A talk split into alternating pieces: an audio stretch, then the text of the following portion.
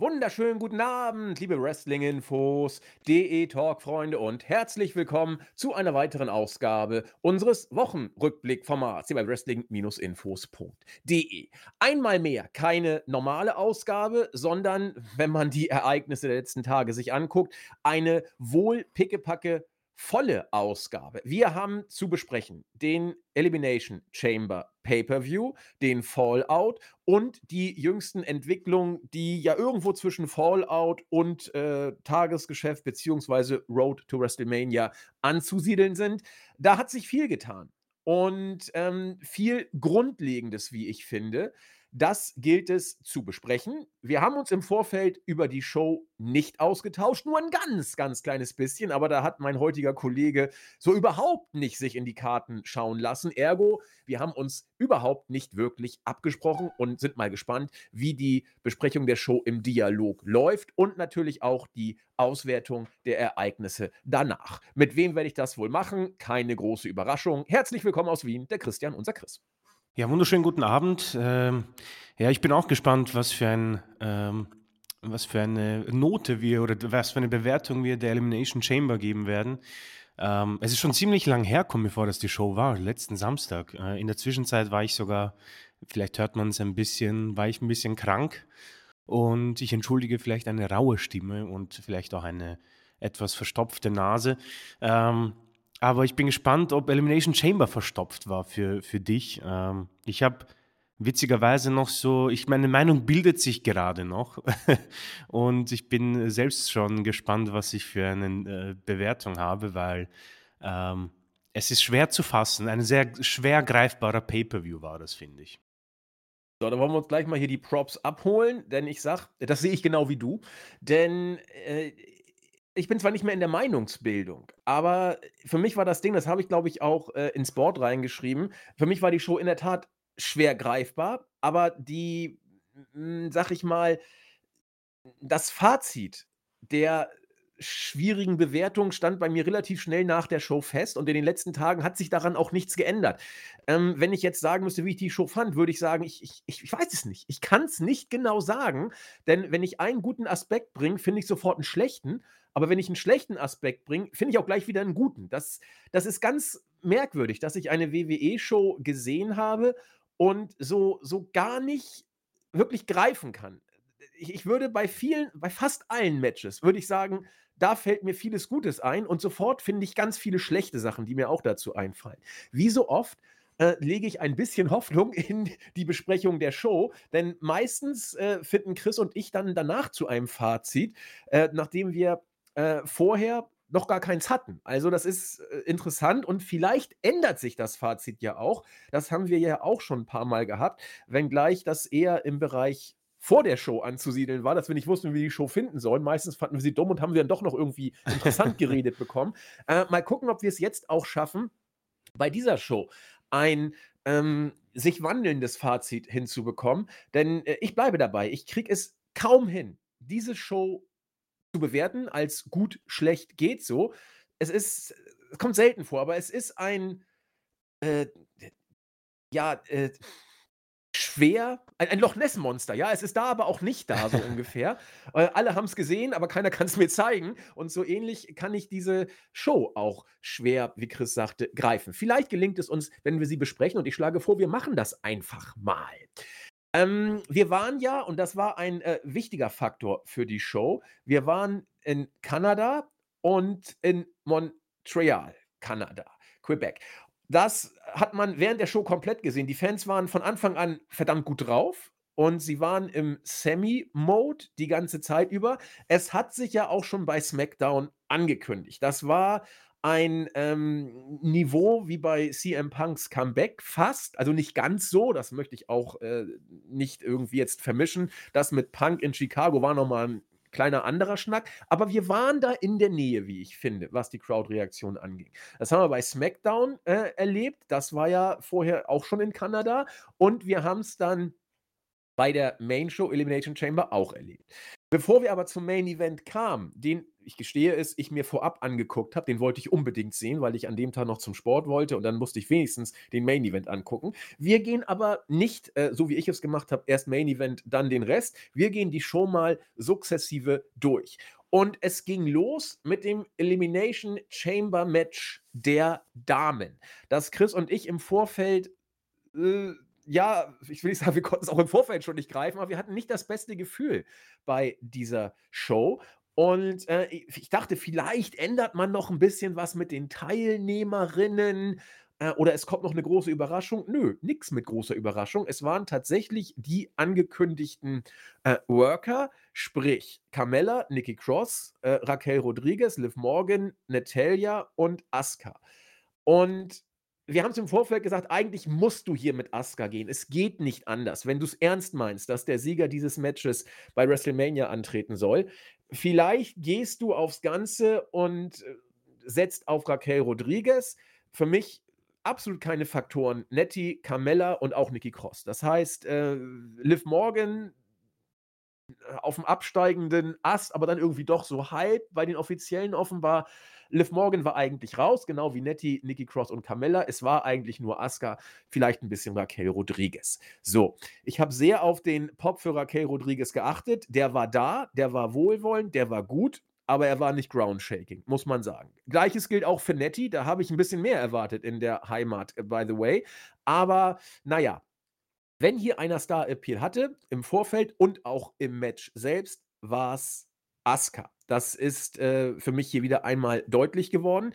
Ja, und das Match selbst. Ich bin sehr auf das Match äh, gespannt, wie Chris es äh, beschreiben würde. Wenn ich es beschreiben wollte, würde ich sagen, also es hat mich zu keiner Zeit gecatcht. Das äh, muss ich schon sagen.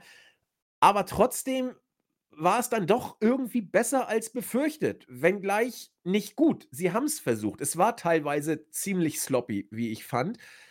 Aber ich, ich weiß nicht, es war trotzdem nicht wirklich schlecht. Deswegen bin ich sehr gespannt, wie, wie Chris es mir beschreiben möchte.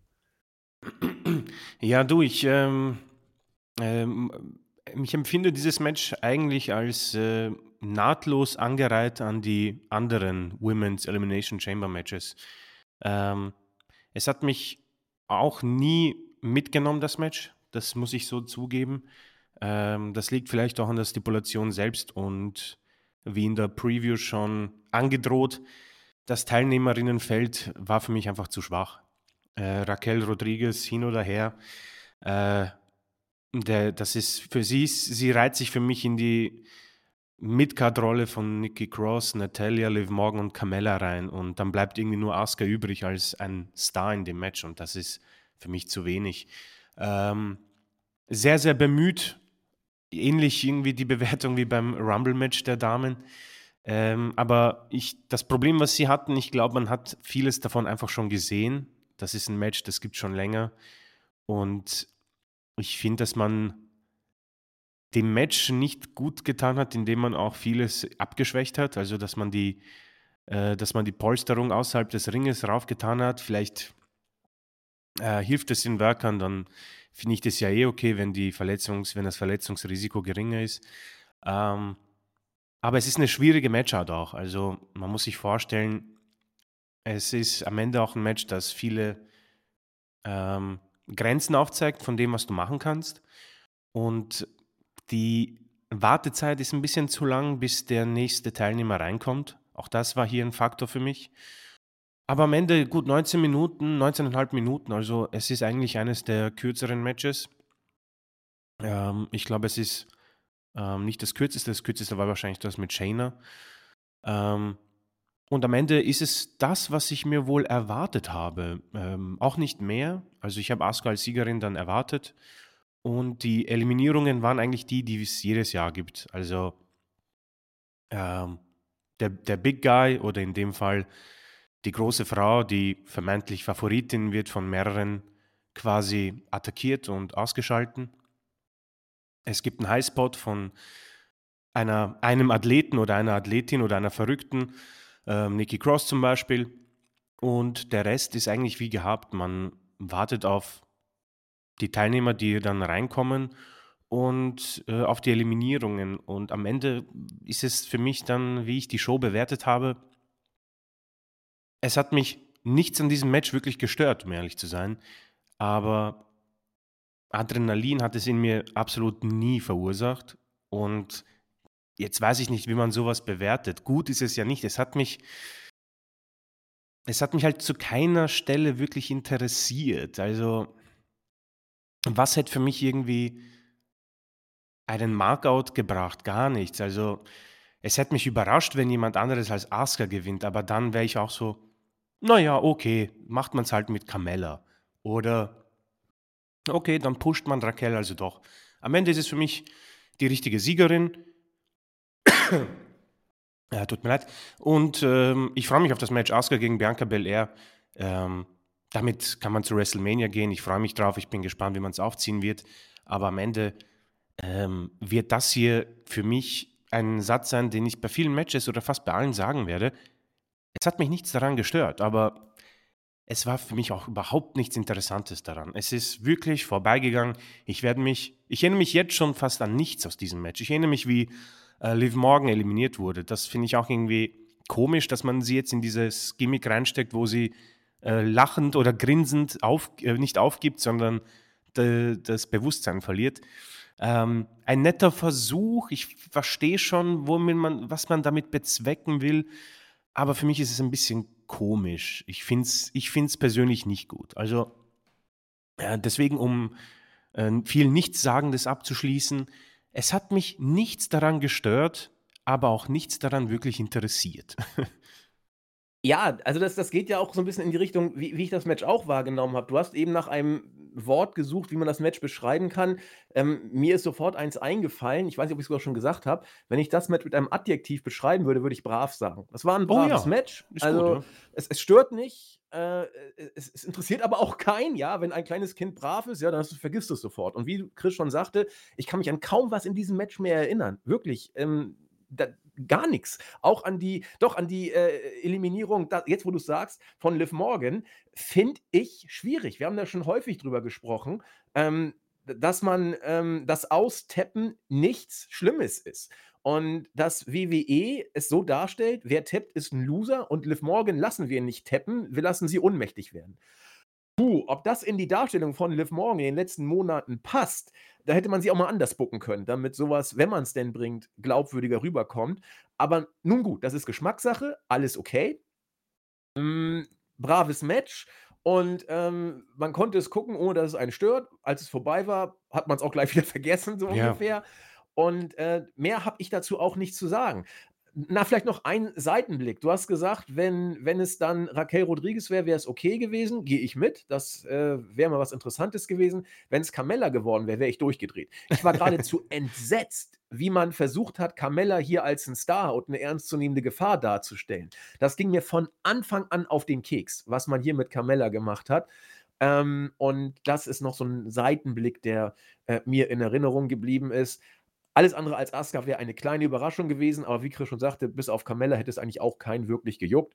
Ähm, Upsets wären, äh, Natty und Nikki Cross gewesen. Natürlich, der Spot von Nikki Cross war zu erwarten. Er kam auch, aber auch er war war brav. Also, da das war das war gut und schön, aber hat die Hütte nicht abgerissen.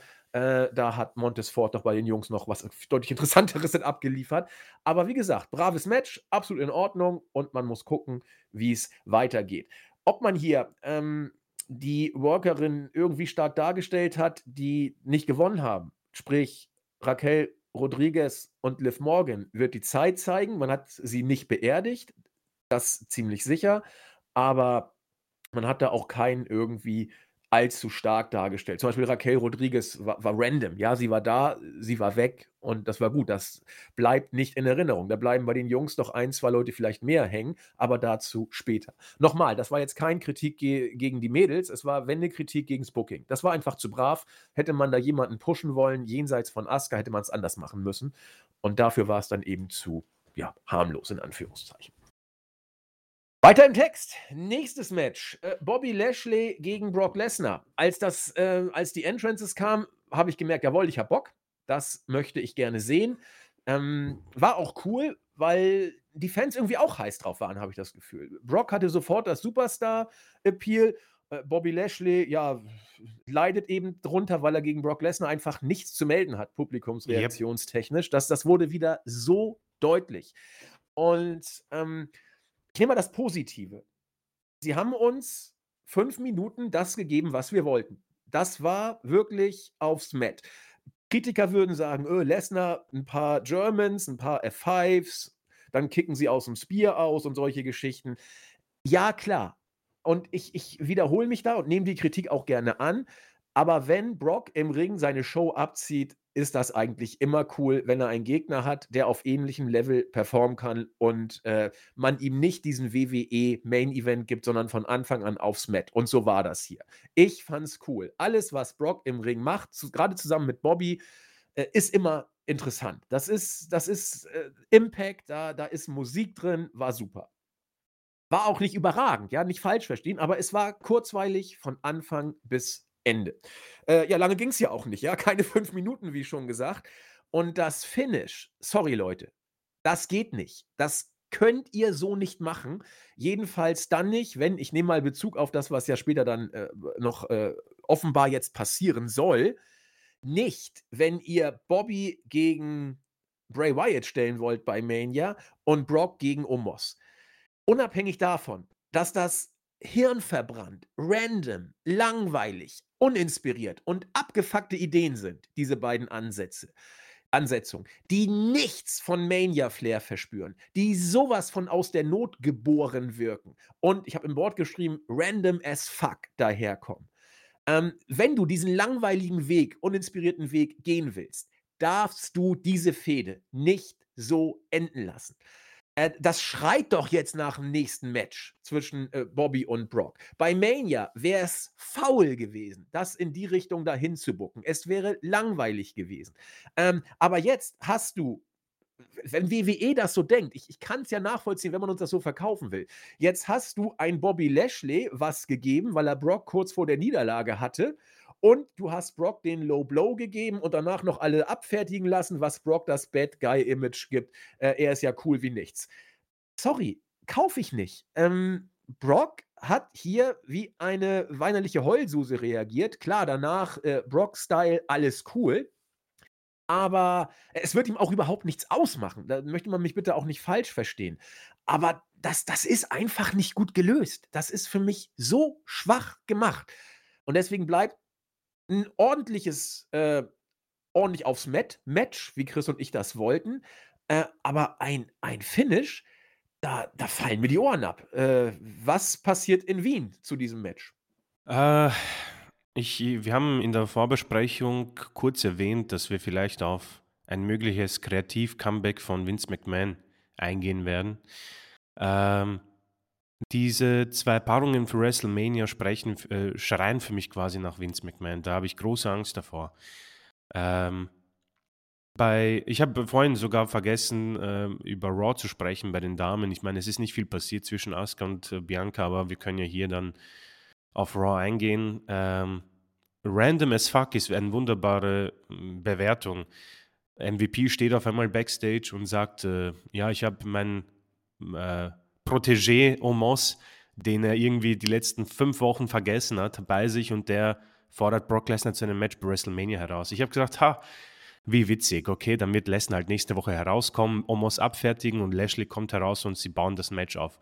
Jetzt habe ich dann unsere News gelesen und ich sage euch Leute, ich, ich, ich, ich habe fast angefangen zu weinen. das sind die zwei furchtbarsten Matches, die du nehmen kannst für WrestleMania.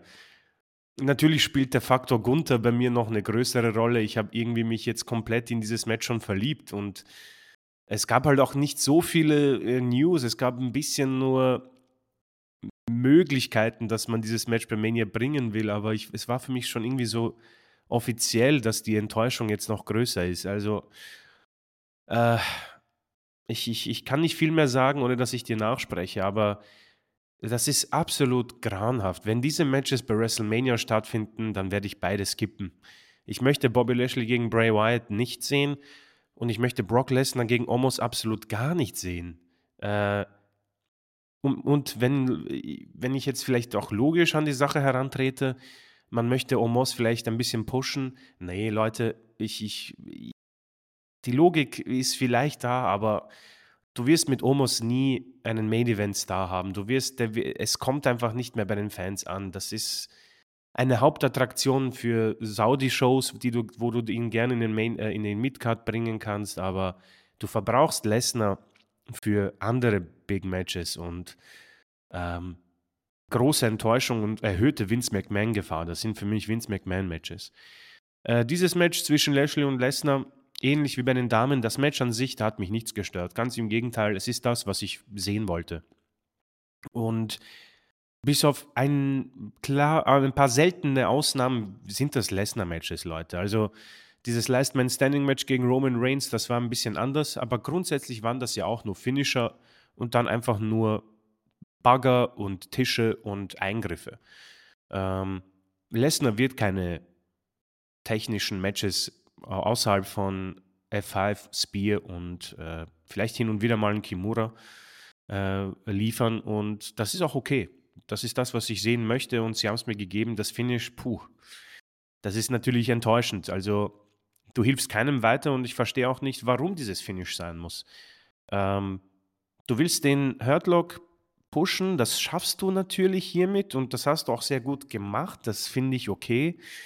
Nur du kannst ja du kannst ja Lesnar irgendwie anders aus diesem Lock rauskommen lassen. Keine Ahnung. Du kannst ja gern hier den Referee benutzen und dann gewinnt halt Lashley vielleicht durch einen Spear, wenn du äh, Lesnar nicht aufgeben lassen möchtest. Aber das hier macht irgendwie so wenig Sinn. Ich bin auch wirklich verwirrt, weil offenbar geht man mit keinem vierten Match. Aber dieses Finish suggeriert für mich deutlich ein viertes Match. Und das ist auch etwas, wo ich jetzt nochmal zurückgehe auf Raquel Rodriguez. Ähm, man merkt bei Raquel und man merkt bei Bobby Lashley, dass man beide A schützen will und B, dass man beiden auch ähm, einen Spot geben möchte im Main Event. Man, man hat wohl backstage irgendwie Gefallen an diesen beiden Superstars gefunden, aber ich finde es so spannend, dass man bei beiden eigentlich nicht voll aufs Volle geht. Man gibt ihnen nicht den großen Sieg, wie jetzt bei der Elimination Chamber für Raquel äh, und beim Match bei Bobby Lashley. Und das verstehe ich dann nicht. Also ich bin, ich bin wirklich verwirrt, warum man Superstars, die man backstage wirklich mag, ähm, einfach nicht diesen Sieg gibt. Ähm, äh, total verwirrend. Und dann lässt du uns hier zurück mit einem DQ-Finish, das, glaube ich, niemand gut fand. Ähm, ich habe jetzt vergessen, wie die Halle darauf reagiert hat. Ähm, und du hilfst eigentlich. Am meisten stört es ja Bobby Lashley. Brock Lesnar wird man am nächsten Tag abfeiern. Der kann machen, was er will. Aber Lashley, man kann jetzt sagen, ja, schau, ähm, er hat Lesnar so weit gebracht, dass er sich disqualifizieren lassen muss, aber dadurch, dass die Strahlkraft von Lesnar so groß ist, interessiert es niemanden. Es wäre ein so großer Deal gewesen für Lashley, dieses Match vielleicht clean durch einen Spear gewinnen zu lassen. Und dann kannst du weitergehen und meinetwegen dann diese Paarungen, über die wir schon gesprochen haben, weitermachen. Aber so hast du diese Fehde gar nicht beendet. Beide gehen geschwächt runter, finde ich. Und du hast zwei Matches gewählt für Mania, wo ich bisher die bisherige Card so wirklich gut fand. Ich bin richtig zufrieden. Aber diese beiden Matches, und da schließe ich, dann bin ich auch schon fertig. Boah, also diese beiden Matches töten in mir Freude ab. Ganz ehrlich. Ich muss es so knallhart sagen.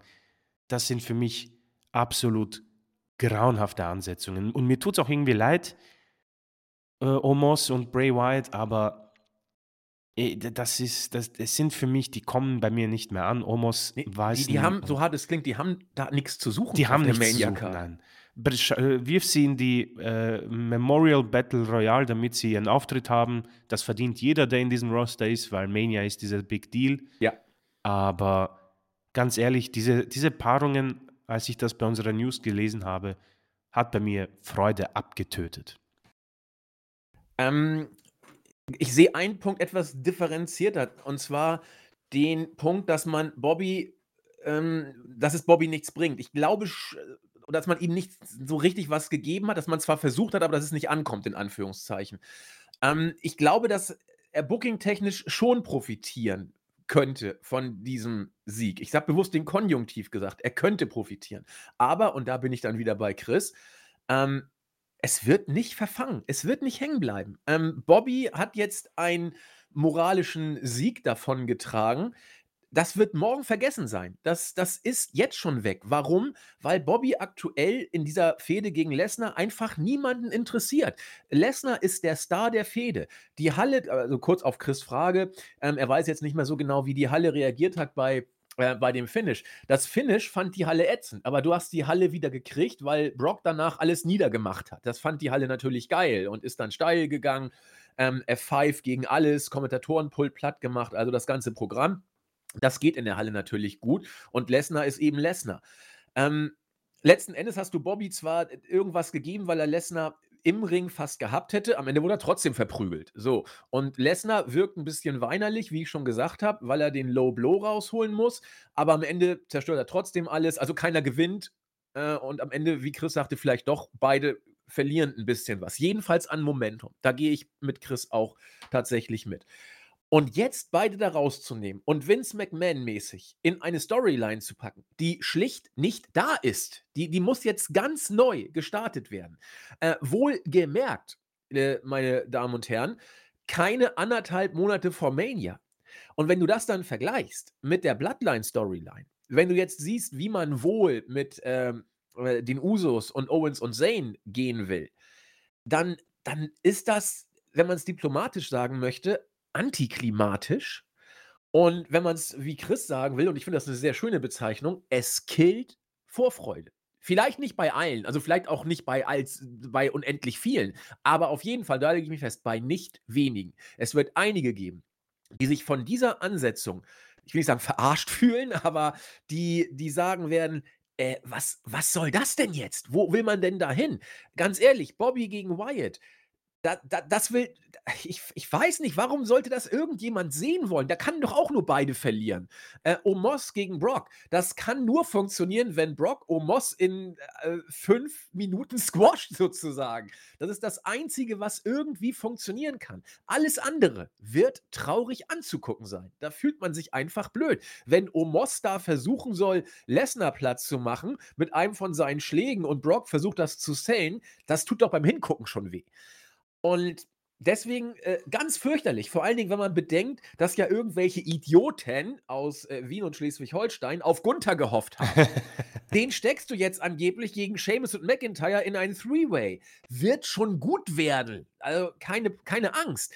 Aber wenn du äh, gedacht hast, was da vielleicht möglich wäre, und natürlich, man, man steigert sich dann ja auch immer mehr in diese Gedanken und Hoffnungen dann rein, und dann kriegst du Brock nicht gegen Gunther, sondern Brock gegen Omos, äh, da schaltest du ab. Also im wahrsten Sinne des Wortes. Ähm, als ich das gelesen habe, ich dachte, nee, ganz, ganz fürchterlich. Also das ist ein Match, wo man sagen würde, Match eigentlich okay. Finish und ähm, äh, Nachgeschichte äh, ganz, ganz übel. Also Chris und ich leider einmal mehr auf einer Wellenlänge. Ja, weiter im Text. Viele äh, Hype-Videos, viel Gedöns und dann kam's. Das dritte Match. Edge und Beth Phoenix gegen den Judgment Day. Finn Balor und Rhea Ripley. Auch das ein Match, für mich mit genauso viel guten wie schlechten Sachen.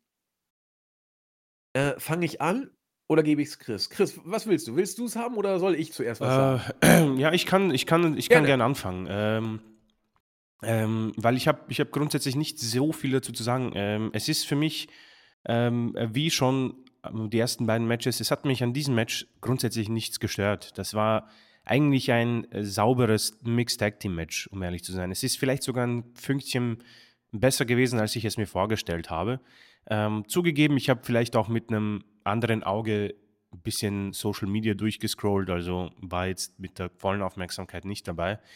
Ähm, deswegen am Match an sich habe ich nichts auszusetzen. Äh, es ist für mich schon wieder die äh, Krux, die ich in der Preview ähm, wo ich das angedroht habe, äh, dass Rhea Ripley hier verliert. Und ich finde das unfassbar unnötig. Ich verstehe nicht, was, was das hier sein soll. Also, Ich kann mir auch vorstellen, dass äh, meine Meinung viele nerven wird, aber für mich hat Rhea Ripley hier absolut nichts verloren und für mich killt es ihr Momentum. Ich weiß, es wird viele nerven, aber für mich ist das Match für WrestleMania zwischen Ripley und Charlotte jetzt schon ein bisschen kaputt. Ich meine, die hat einfach gegen ein paar Timer verloren. Gut, sie hat den Pin nicht eingesteckt, aber trotzdem. Bei Phoenix ist weg, sie ist nicht mehr in den Shows. Was genau hat denn dieser Sieg jetzt gebracht? Vor allem bei Raw hat man eigentlich alles zunichte gemacht, der, was man bei Elimination Chamber gemacht hat. Nämlich Finn Balor hat Edge einfach wieder attackiert. Und ich denke mir, okay, super, passt. Was genau ist eigentlich hier, was, wohin wollen wir denn? Sie tauschen sich gegenseitig die Siege und die Niederlagen aus, hin und her, wie Tauschkarten. Und am Ende steht nichts auf dem Spiel, außer dass Edge diesen Judgment Day gegründet hat, ihnen gesagt hat, dass sie einfach mehr Grit haben sollen, alles fertig machen sollen, dann machen sie genau das und Edge ist angefressen. Also furchtbar. Das ist wirklich furchtbar und ich verstehe nicht, warum man dieses Match bringen musste. Bei Phoenix wird nicht mehr zurückkommen, sollte sie auch nicht. Und Rhea Ripley, ja, hat jetzt zwei Wochen quasi gefehlt, nachdem sie das Rumble-Match gewonnen hat. Hat kein Match gewonnen, hat eine Promo gegeben, die gut war. Und das war's. Und es gibt jetzt ein Face-to-Face -face mit Charlotte Flair. Naja, da musst du schon viel bringen, um bei mir wieder das zu wecken, was man beim Rumble so gut gemacht hat. Ich verstehe es einfach nicht. Ich verstehe nicht, warum man Money in the Bank-Sieger, Rumble-Sieger so schwach darstellen muss, nachdem sie gewonnen haben. Es ist äh, total skurril. Es ist ein WWE-Ding, das wird sich auch nie ändern, aber um beim Positiven zu bleiben, es reiht sich eigentlich in die ähm, in den Pay-per-View hinein, dass mich nichts an dem Match eigentlich gestört hat. Das, was mich stört, ist eigentlich danach passiert. Und das ist so das Motto dieses Pay-per-Views. Und äh, so würde ich das Ganze auch zusammenfassen. Ja, Mist. Ähm, Sehe ich leider genauso. Mm, ich, ich nehme mal das Positive raus. Das Match fand ich gut. Ich fand es richtig gut erzählt. Es äh, floss gut und äh, hat tatsächlich so ein, zwei Nuancen gehabt, wo ich dachte, Mensch, das, das hätte ich jetzt so gar nicht gedacht. Und äh, wie man neudeutsch sagt, da, da fühle ich mich doch abgeholt. So, solche blöden Sprüche. Also das Match war, war besser, als ich dachte, muss ich gestehen. Also bei so Mixed Tag Team Matches immer ein Problem. Aber hier hat es wirklich überraschend gut funktioniert. Was mir vor dem Match aufgefallen ist, Rhea Ripley und Dominic zusammen sind Stars. Das, das ist so für mich, also es, es war Hammer. Als äh, erstmal, dass Rhea, äh, dass Dominic mit rauskam, fand ich gut. Und ich weiß nicht, ob ihr euch noch daran erinnern könnt, das machen sie, glaube ich, relativ regelmäßig, aber es ist mir diesmal besonders aufgefallen. Es ist nur ein kleines Detail, aber ich finde, an solchen kleinen Details kann man erkennen, äh, wer Star Appeal hat und wer nicht. Mm, Rhea Ripley nimmt sich Dominik, flüstert ihm was ins Ohr, er grinst, geht weiter, also dieses fiese Dominik-Grinsen. Und äh, Rhea ist quasi die kontrollierende Mami, die ihren äh, Pseudosohnemann im Griff hat. Das Ding haben die beiden selbst erfunden. Das Ding fährt und es war absolutes Star-Appeal. Und deswegen, also für mich, ich akzeptiere natürlich jede andere Meinung. Und deswegen bin ich so unglaublich genervt von diesem Booking. Dieses Match war hochgradig dumm. Wir haben es in der Preview gesagt, es war, es war unnötig, weil es auch für mich so viel von Rias Momentum weggenommen hat. Und vor allen Dingen, wofür? Für nichts. Ja, Beth Phoenix wird hoffentlich, wie Chris sagt, sich auch so nicht zurückkommen. Man braucht sie auch nicht.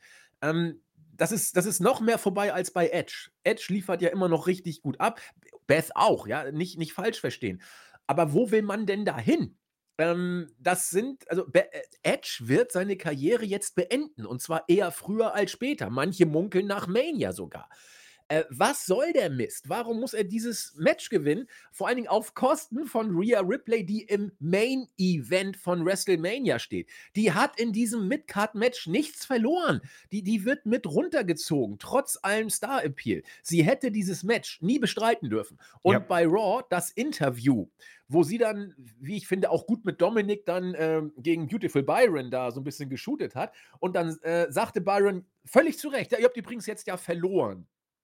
Und dann sagte sie, ja, was da war, ist egal, ich gucke jetzt nach vorne und jetzt werde ich Charlotte zeigen, was los ist. Sie lebt immer noch in 2000. Ich habe nichts gekauft ich von dem nicht, Mist. Ja. Nichts. Es wirkte so hilflos, langweilig, belanglos. Alles, was, was man da irgendwie äh, geschafft hat, hat man, ich will nicht sagen, alles jetzt kaputt gemacht. Das wäre zu billig. Aber man hat so viel Momentum gekillt von Rhea Ripley und es tut mir so leid, dass man, dass sie sich da selber rauszieht, mit Dominik wirklich was am Laufen hat, was funktioniert. Dominik hat so viel äh, Profil wie noch nie. Die, die, die Halle springt drauf an. Dominik äh, wird aus der Halle getrieben, großes äh, Jubelszenario, er kommt zurück.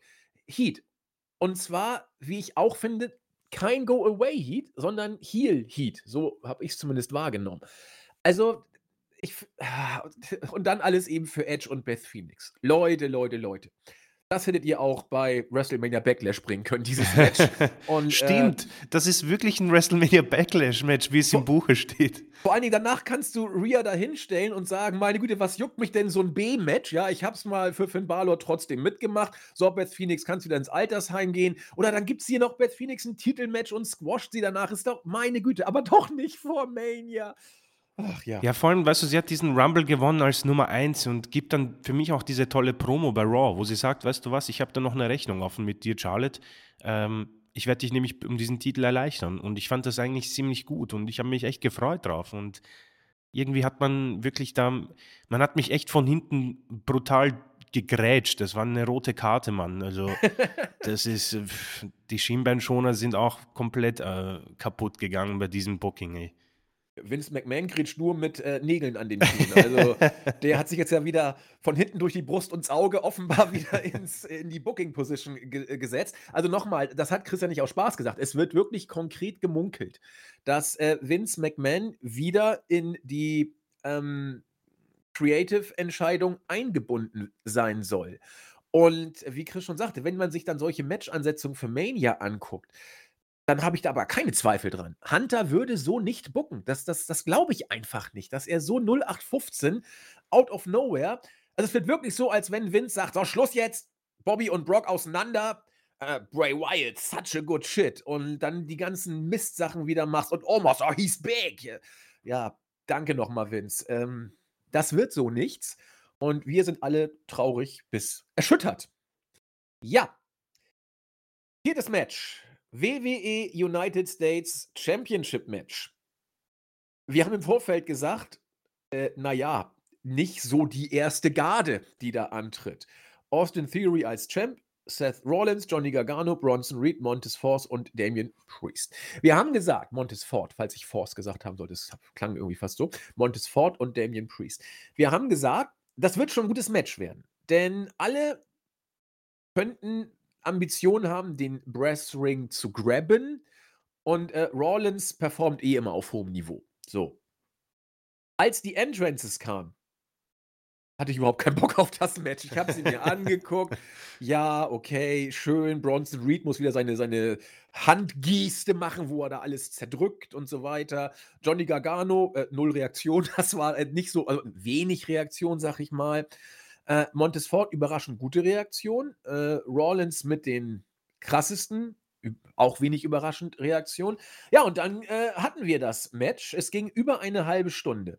Und ich sag's mal so: Es wurde von Minute zu Minute spannender oder besser, sagen besser. Mhm. Weil man hat, das ist für mich, dieses Match war Hunter Booking pur. Das hat man so gesehen. Er hat jedem, der da war, was gegeben. Wirklich jedem. Rollins hat seine Rolle so großartig gespielt. Rollins Rolle bestand darin, Stars zu machen, Leute overzubringen. Äh, und das hat er gemacht. Johnny Gargano hat was gekriegt. Bronson Reed hat ein bisschen was gekriegt, aber auch was als äh, Big Guy, äh, Wrecking Ball Machine, so nach dem Motto. Montes Ford hat unglaublich viel gekriegt in diesem Match. Also wie er von den Fans angenommen wurde, wie er die Spots gesetzt hat, wie er ähm, agil war, wie er sein, sein Star-Appeal hier als Singles-Worker ähm, zeigen konnte. Für mich ist Montes Ford hier mit Austin Theory, aber eher Montes Ford, einer, also der Gewinner des Matches. Äh, Damien Priest hat auch was bekommen, aber man hat es nicht so mitbekommen, weil es auch irgendwie nicht so, so relevant erschien. Aber wenn ich Hunter, Hunters Booking in einem Match erkenne, dann hier. Denn es waren alles mit Kader und du hast jedem in diesem Match ein bisschen was gegeben. Und äh, es, es wurde auch immer besser. Es wurde so eine kleine Geschichte auch erzählt. Montes Ford bekommt den äh, mal, innovativsten Spot der letzten Jahre, will ich mal sagen. Diese äh, Bombe da von oben runter sah, sah gut aus. Also war richtig, richtig äh, klasse. Äh, Gargano hat sich den Hintern abgewirkt in diesem Match. Rawlins genauso. Bronson Reed hat funktioniert, Damian Priest auch und Theory, ganz ehrlich, auch. Der hat in seiner ähm, Rolle als, äh, ich sag mal, Ric Flair in Jung, Heel, der äh, oder, oder Edge und Ric Flair, so eine Mischung aus Opportunist, der dann am Ende ähm, das Ding gewinnt, hat alles gut funktioniert. Klar, äh, dass dann äh, am Ende unser ähm, oh, Logan Paul noch eingreift und Rollins das Match kostet, haben wir erwartet, geht für mich auch vollkommen klar. Du musst ja irgendwie Logan Paul und Rollins auf den Weg bringen. Und für mich ist das äh, anders als bei äh, Brock und äh, Bobby absolut legitim, es so zu bucken. Ist völlig okay. Es wird ein Mid-Card-Match. Es wird nicht der Main-Event sein. Und man hatte, es ist auch ein Match, das, äh, sorry, das matcht, um es mal so zu sagen. Deswegen fand ich tatsächlich für mich, ich hasse diese Elimination Chamber Stipulation, war es für mich wohl das beste Elimination Chamber Match der letzten Jahre, weil ich die Philosophie hier verstanden habe und weil sie aufgegangen ist. Jeder hat was gekriegt. Schönes Match. Die Spots waren da, Matchgeschichte war da. Alles gut für mich. Äh, richtig starkes Chamber-Match, Chris. Hui, äh, was sage ich da jetzt Neues dazu? Ähm, ich fand es sehr cool zusammengefasst, quasi, dass äh, dieses Match nach Triple H quasi schreit. Und ich finde das eigentlich sehr, sehr passend. Also, wenn ich mir das anschaue, äh, Triple H-Ära ist in diesem Match toll zusammengefasst. Du hast den United States-Titel, der seit seiner Ankunft wirklich seit Minute 1 einen Push bekommen sollte. Ob das jetzt primär an der Tatsache liegt, dass die beiden Welttitel bei Roman Reigns und quasi bei SmackDown sind, vermag ich nicht zu sagen, aber ich glaube schon, dass, ihm, äh, dass er ein bisschen mehr Wert darauf legt, dass die Midcard-Titel gepusht werden. Siehe Gunther ähm, und eben auch die United States Championship. Und dann hast du eben ein Feld, wo ich es vielleicht fälschlicherweise als zu schwach angesehen habe in der Preview. Äh, um ehrlich zu sein, bei den Entrances war ich bestätigt aber Chris, ganz kurz, von den Namen her bin ich vollkommen bei dir. Von den Namen her war es zu schwach. Von der Qualität ja. nicht. Von den Namen auf jeden Fall. Die Qualität war, also ist für mich ein sauberes Chamber-Match. Ähm, und ich gehe auch mit, dass es wohl ziemlich sicher eines der besten war seit, weiß nicht, in den letzten fünf Jahren. Wie gesagt, ich habe neulich gesagt, das letzte Chamber-Match, das mir in Erinnerung geblieben ist, ist 2009 mit dem Titelwechsel zwischen Edge und, ähm, keine Ahnung, wer WWE-Champion war damals. ähm, und die, was, ich, was ich auch sehr äh, nochmal unterstreichen möchte, äh, Seth Rollins, äh, es ist tatsächlich äh, unglaublich, wie passend das war, wo, wo, du gesagt hast, wenn der jetzt morgen bei SmackDown aufkreuzt und sagt, okay, Roman Reigns, ich bin jetzt äh, der Herausforderer Nummer 1 auf die Undisputed Universal Championship, würde ich sagen, ja, geht. Und wenn er dann bei WrestleMania Backlash das zweite Match hat und er trifft auf Montes Ford, sage ich, ja, stimmt, das geht auch. Also Rollins hat jetzt diese Rolle angenommen, wo er alles macht. Und er macht es auch ziemlich gut. Ich muss sagen, ich äh, komme immer mehr in den Seth Rollins-Modus hinein. Ähm, er stört mich nicht und egal was er macht, es ist irgendwie auch süß und es ist einfach auch gut. Er hat, er ist in diesem Modus drin gerade, wo bei ihm einfach die Scheuklappen aufgesetzt sind und er macht es einfach. Und es ist wirklich sehr, sehr sauber, sehr clean, sehr modern und das ist absolut in Ordnung. Äh, der Rest ist eigentlich top von dir zusammengefasst. Tolle Szenen, ähm, unglaubliche Szenen auch von Johnny Gargano. Ich hatte ein bisschen Angst, dass ihm wirklich was passiert ist. Ähm, am Ende war es wahrscheinlich gutes Selling. Äh, Montes Ford, wie oft schon von mir angesprochen, ich bin so ein kleiner Fan. Ähm, wer weiß, äh, der Titelsplit ist für Leute wie ihn sehr, sehr wichtig. Also ich kann mir schon gut vorstellen, dass Cody Rhodes vielleicht bei Raw mal sagt, ja, pass auf, ich bin jetzt der neue WWE-Champion, ich, ich mache eine Open Challenge und irgendwann kommt Montes Ford heraus. Ich würde es irgendwie kaufen. Also der Mann hat un, eine unfassbare Athletik. Man muss nur ein bisschen dran arbeiten, ihm ein neues Gimmick zu geben, weil dieses möchte gern irgendwas aus diesem Pappbecher saufen, ist für mich ziemlich bescheuert. Ähm, und tötet auch ein bisschen die Coolness von ihm. Ähm, Damian Priest ging brutal unter, muss ich sagen. Äh, kann, ich kann mich an nichts erinnern von Damian Priest, an absolut gar nichts. Ga ganz kurz, aber die Kommentatoren haben es zumindest versucht. Das muss, also die Ja. Kommentatoren haben häufig versagt. Aber bei diesem Match fand ich es eigentlich ganz okay, weil sie jeden versucht haben, irgendwas zu geben, auch bei Priest. Hat zwar nicht geklappt, aber sie haben versucht, ihn gut aussehen zu lassen. Und das war zumindest ein kleiner Vorteil oder ein kleines Plus. Äh, generell haben mich die Kommentatoren nicht mal so gestört wie die letzten Jahre. Ich weiß nicht, unter Triple H sind sie einfach da für mich. Äh, ich weiß nicht, ob sich da viel dran ändert. Ich gehe mal stark davon aus, dass es für die Kommentatoren angenehmer ist, weil ihnen niemand ins Ohr schreit. Zumindest gehe ich mal davon aus. Und dann hast du eben noch äh, Bronson Reed, er hat diese Rolle von Raquel Rodriguez übernommen, wurde von jedem attackiert und dann ausgeschalten. Muss man schauen, wohin man mit ihm gehen möchte. Äh, ich, ich, ich, bin, ich bin irgendwie sehr unfähig in Worte zu fassen, was ich von Superstars wie Bronson Reed halten soll. Einerseits finde ich, passen sie nicht mehr, also passen sie nicht hinein. Äh, ich glaube, es ist zu viel Zeit vorangeschritten, als dass man daraus irgendwie ein Big Deal mehr macht. Ich glaube, früher war das so mit Earthquake und wie sie alle hießen, einfach eine größere Sache, Yokozuna. Mittlerweile sind das ja auch Athleten, Mann. Das ist unglaublich, was die alles können. Und ich weiß nicht, wohin man mit ihm gehen könnte. Reicht es irgendwann für ein Titelmatch? Schwer zu sagen, wirklich schwer zu sagen. Am Ende kann man, kann er nur hoffen, dass er in den Shows bleibt. Und irgendwann gehe ich stark davon aus, dass man, dass man um ihn vergessen wird. Also so ist zumindest meine Meinung zu ihm. Und Austin Fury, äh, wichtig, dass er den Titel irgendwie verteidigt. Ähm, man macht diesen Koffer-Cash-In langsam vergessen.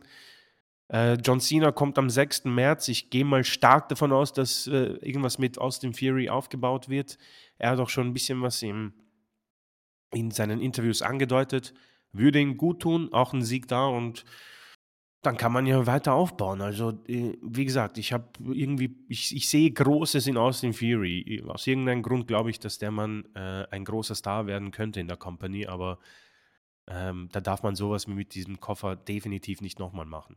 Am Ende bleibt für mich eine, ein cooles Chamber-Match. Ähm, man muss diese Stipulation vielleicht langfristig überdenken oder vielleicht, ich wünschte es, dass sie sie komplett rauswerfen.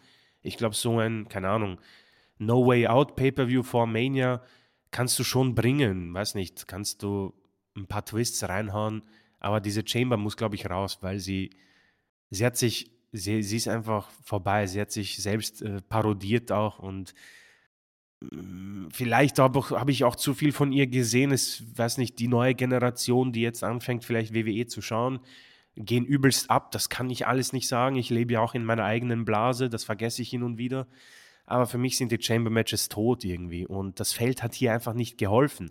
Auch wenn ich andererseits es auch qualitativ hochwertig fand und auch positiv. Das ist für mich auch wichtig, dass hier jetzt kein äh, absoluter Superstar drin gestanden hat oder ein Allstar. Ja, das ist grundsätzlich in allen Belangen die Zukunft der WWE.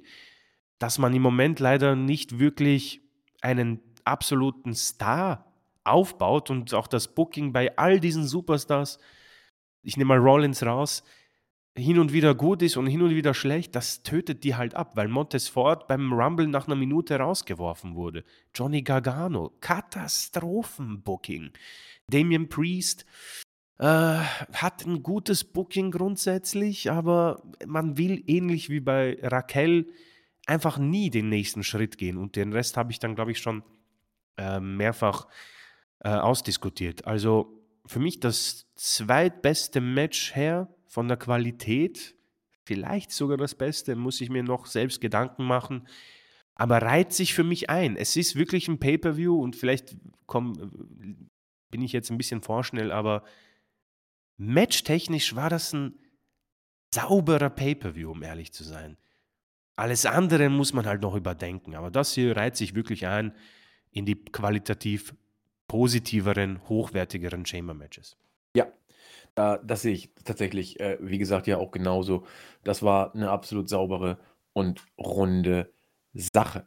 Äh, ganz kurz zu Bronson Reed. Äh, er wird den Weg jedes äh, nicht allzu großen, aber immerhin groß genugen Big Guy gehen, äh, was äh, heißt Midcard, dann irgendwann Undercard Und das, das, das wird, das, das, das funktioniert nicht. Also, ähm, ich finde es super, dass Hunter auf ihn setzt, aber wenn Vince ihn sieht, wird er sagen, Gott, ein paar Mal gegen Otis und dann war es das. So. Aber ich äh, bin mal gespannt. ich finde es einfach gut, dass er jetzt hier diese, diese Chance gekriegt hat, zumal er ja auch schon weg war und jetzt äh, wiedergekommen ist und äh, gönne ich ihm.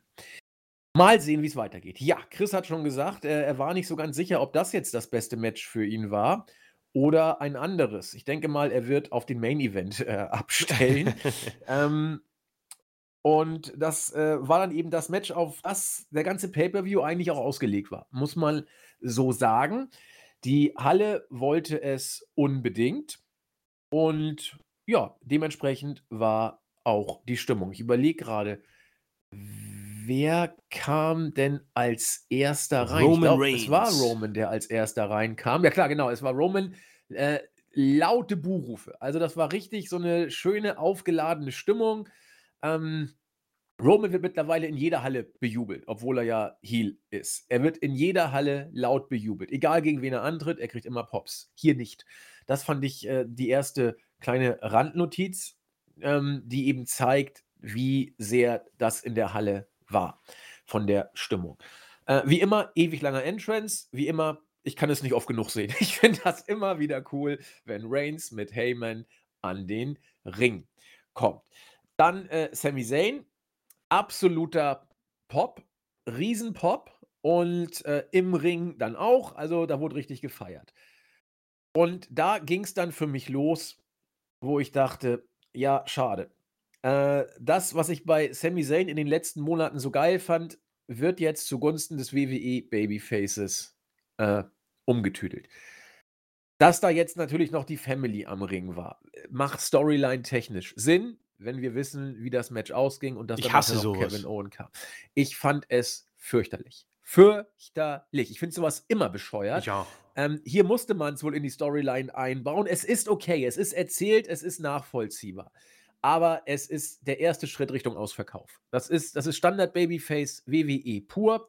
Bring die Familie rein, bring die Ehefrau rein, bring Vaterlandsliebe rein oder mach es persönlich. Langweiliger kannst du es nicht machen. Vor allen Dingen, wenn du es auch als persönlich noch bezeichnest. Deswegen äh, schnarcht für mich die äh, äh, Cody Roman Storyline schnarcht jetzt schon weg für mich. Aber das ist eine andere Geschichte, da reden wir später drüber.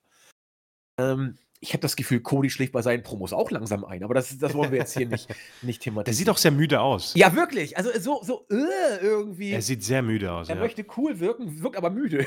Ich, weiß, ich weiß, aber das ist eine andere Geschichte.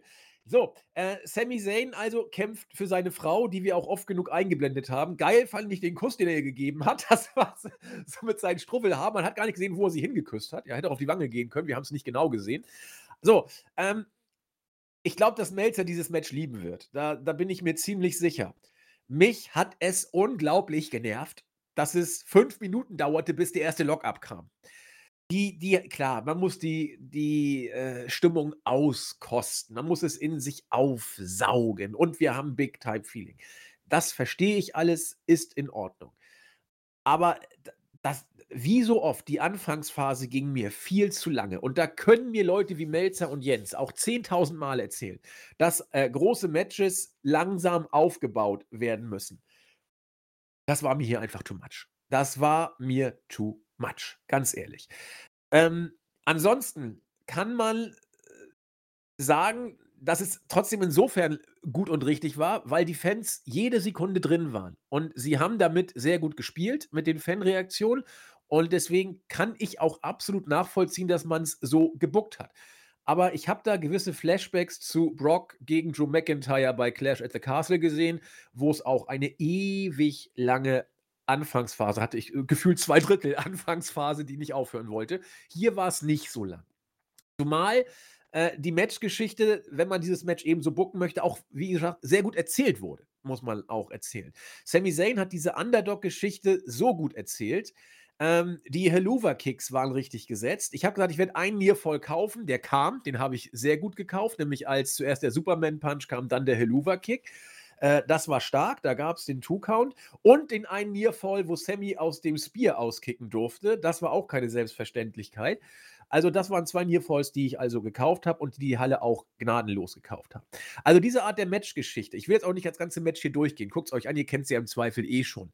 Ähm, diese Underdog-Geschichte mit, äh, diversen Twist and Turns, die man eben so hatte, war schon stark. Es war mit den Ref-Bumps, mit Jimmy Uso, mit Jay Uso. Es war hart an der Grenze zum Overbooking, vielleicht darüber hinaus. Das äh, mag im Auge des Betrachters liegen. Mich hat es ehrlich gesagt nicht gestört. Für mich ergab es Sinn. Die Ref-Bumps brauche ich nie, ehrlich gesagt, in solchen Matches, aber die musst du wohl machen, um da äh, die Eingriffe zu inszenieren.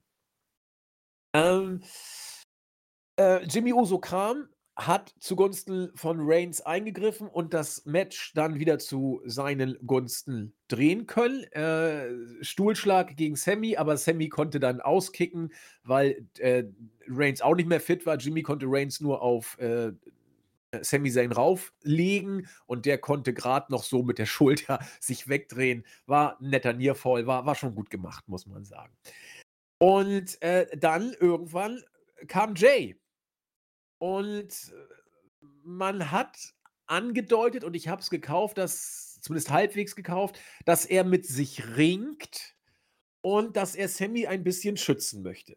Roman Reigns gibt ihm den Stuhl und sagt: „Los, schlag ihn nieder.“ ich dachte zuerst wirklich, dass, äh, Jey Uso vielleicht gegen Roman den Stuhl einsetzen könnte, hätte aber nicht gewusst, wie man es dann weitererzählen will weil Reigns sich auch schon Richtung Zayn gedreht hat und Jay hinter ihm stand. Jay hat den Stuhl aber nicht gegen Reigns eingesetzt. Daraufhin hat Reigns sich den Stuhl selbst genommen und dachte, oh, du bist ja doof, ich muss hier alles selber machen. Und dann kam ein Bump, der für mich eigentlich jetzt ziemlich, ja, die ganze Sache ins äh, billige Fahrwasser outfaden lässt. Dann hat äh, Zayn ein Spear angesetzt gegen Reigns, der konnte ausweichen, der Spear ging gegen Jay. So, und damit ist klar, wie das Ganze jetzt weitergehen wird, denke ich mal. So, auf jeden Fall hat ähm, am Ende Reigns das Ding für sich entschieden, wollte Sami Zayn platt machen, wo immer auch Jay Uso auf einmal war. Den habe ich nirgendwo mehr gesehen. Ist er unter den Ring gerollt oder so? Keine Ahnung, er war weg. Jimmy Uso war da, hat mit Roman Reigns dann ähm, Sami Zayn platt gemacht und natürlich, als hätten wir es nicht gewusst, die Musik von Kevin Owens ertönte und Kevin Owens hat äh, die Bloodline platt gemacht. Süßer Versuch, heldenhaft, by the way, von Paul Heyman, wie er äh, dann äh, Kevin Owens angegriffen hat. Das nenne ich mal äh, Treue und Loyalität. Er hat es ja wirklich versucht. Und das muss man ihm auch geben. Er kann den Stunner tausendmal besser sellen als Vince McMahon. Das muss man einfach so sagen. Vince McMahon kann vieles nicht. Stunner zählen, äh, Stunner Zellen gehört auf jeden Fall dazu. Das haben wir ja nun vor einem Jahr auch gesehen. Das war ja sehr traurig. Gut, der Mann ist auch ein paar Jahre älter, muss man ihm geben. Ja, ähm, und so konnte die Bloodline vertrieben werden. Bei Raw äh, hat Sami Zayn das Ganze aufgegriffen und gesagt, wir müssen zusammenarbeiten. Kevin Owens, wie ich finde, eigentlich recht konsequent, hat gesagt, du, wir sind immer noch fertig miteinander. Ich habe nicht vergessen, was du bei der Survivor Series gemacht hast. Long-Term Storytelling, wieder mal passt es. Und wenn du Hilfe brauchst, geh doch zu deinem guten Freund Jay Uso. Das ich, fand ich gut. Also kann man erzählen, war in Ordnung.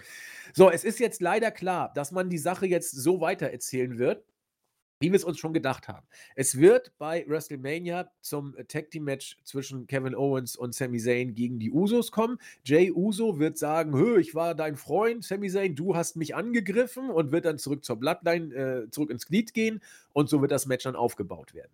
Man nimmt Sami Zayn raus aus der Main Storyline ähm, und geht jetzt mit Cody. Und damit sind die Würfel gefallen. Du musst es jetzt so machen für mich. Da gibt es keine Diskussion mehr.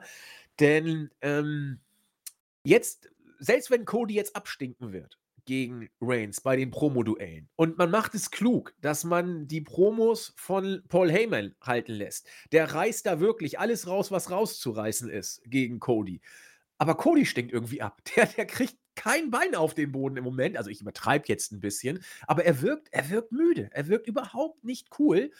Und äh, dann irgendwann die Sami Zayn Storyline wieder aufwärmen zu wollen, um Nee, auf, auf die, äh, auf die B-Lösung dann abzugehen, äh, da kriegst du nichts mehr hin. Ergo, du musst jetzt gehen, du wirst auch gehen mit Cody gegen Reigns.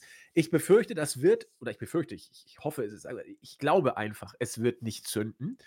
Und ich bin gespannt, wie es mit äh, Owens und Zayn jetzt gegen die Usos geht. Es ist immer noch die Bloodline-Storyline. So viel ist ja klar.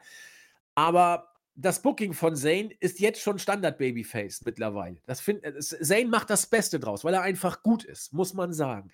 Ähm, sein Selling während und nach dem Match bei ähm, der Chamber war großartig. Das ist Superstar-Niveau, was der im Moment da macht.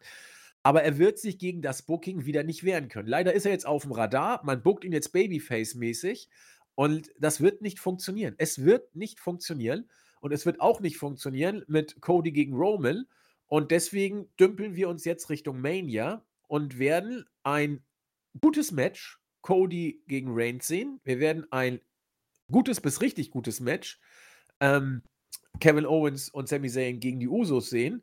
Und äh, ich glaube, jetzt wird anderthalb Monate knapp WrestleMania Road Verwaltung passieren. Befürchte ich einfach mal. Ähm, mal gucken, was aus Wien für Kommentare kommen. Äh, ja, das Match hast du eigentlich gut zusammengefasst. Ähm, es war für mich eigentlich das gleiche Match wie beim Rumble zwischen Reigns und Owens. Ähm, mich haben die Rev-Bumps etwas mehr gestört. Ähm, ich finde, es gibt zu viele einfach. Wenn es beim Rumble schon einen gab, hier gab es gleich zwei. Und ich fühle mich ein bisschen auch für blöd verkauft, wenn die Refs immer dann zählen, wenn der Heel quasi pinnt und nicht umgekehrt. Also die sind dann auf einmal plötzlich wieder da. Ähm, aber gut, das sind so die Spielchen des Wrestling-Universums, glaube ich. Die muss man, glaube ich, mitmachen und das ist auch okay. Ähm, sonst hat mich am Match eigentlich nichts gestört. Das ist ein äh, typisches Big Main Event Feeling Match und das hat auch gepasst. Man hat genau das gemacht, was man eigentlich machen muss. Und ähm, deswegen werde ich da auch nicht viel Neues dazu sagen. Ähm, die Sache, die für mich einfach, und ich, mir tut es leid, wenn ich da jetzt Leute damit nerve, aber das ist, wie gesagt, ich werde das auch voranstellen, das ist meine Meinung jetzt, ja. Man hat zwei Dinge auf jeden Fall verpasst. Man hat immer, wenn eine WWE-Show beginnt, hat man ja immer so dieses äh, äh, Then, Now, Forever, Together und da sieht man auch die größten Momente der WWE-Geschichte. Was auch immer das sein mag. Ja. Dieser Body Slam von Hogan und Andre the Giant, äh, Hell in a Cell zwischen äh, Taker und Mankind, äh, Trish Stratus, die irgendwie einen Titel, keine Ahnung, irgendwo in Kanada verteidigt, in der Heimat und so weiter und so fort. Und irgendwie fehlt mir so ein moderner, großer Moment und ich denke, man hat den einfach verpasst. Man hat es verpasst und man hätte ähm, mit Sami Zayn gehen müssen. Das ist mir nach diesem Match einfach noch mehr, noch deutlicher geworden. Es ist mir nach der Cody Rhodes, nach dem Cody Rhodes Segment bei Raw ist es mir deutlich geworden. Und das ist meine Meinung. Ich finde, man man ist nicht mit dem gegangen, was für mich mehr Sinn macht. Für WWE macht es wahrscheinlich Sinn und das ist auch wahrscheinlich vollkommen okay. Äh, die zweite Sache, äh, die ich dann irgendwie auch blöd finde, ich fände es jetzt etwas faul und etwas blöd, wenn ein ungewollter Spear, wo jeder sehen kann, dass der ungewollt war gegen Jay, dafür sorgt, dass wir dann diesen endgültigen Turn von Jay gegen Sammy bekommen.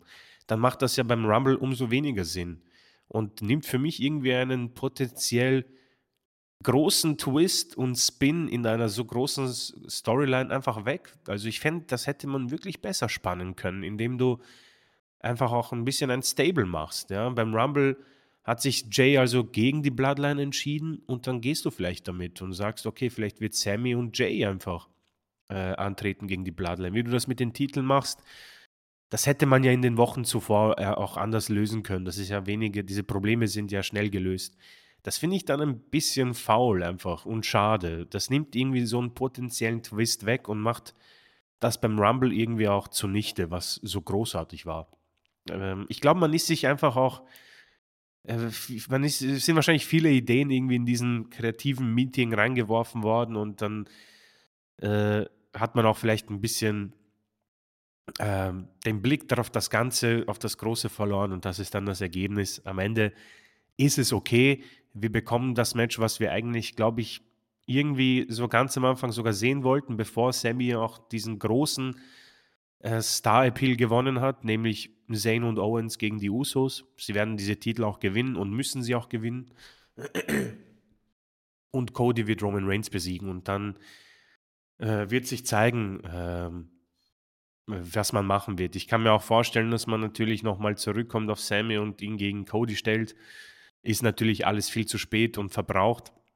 Aber ja. das wird sich zeigen. Ähm, in die Zukunft blicken müssen wir jetzt noch nicht, aber Ich weiß nicht, wie es euch geht, aber für mich ist es irgendwie, es, man hätte hier diesen einen Moment für, diesen, für dieses Opening-Intro bilden können, wenn Sammy hier irgendwie gewinnt und wir ähm, bei äh, Mania was anderes bekommen, beziehungsweise einfach dieser Moment, die Fans waren so drin.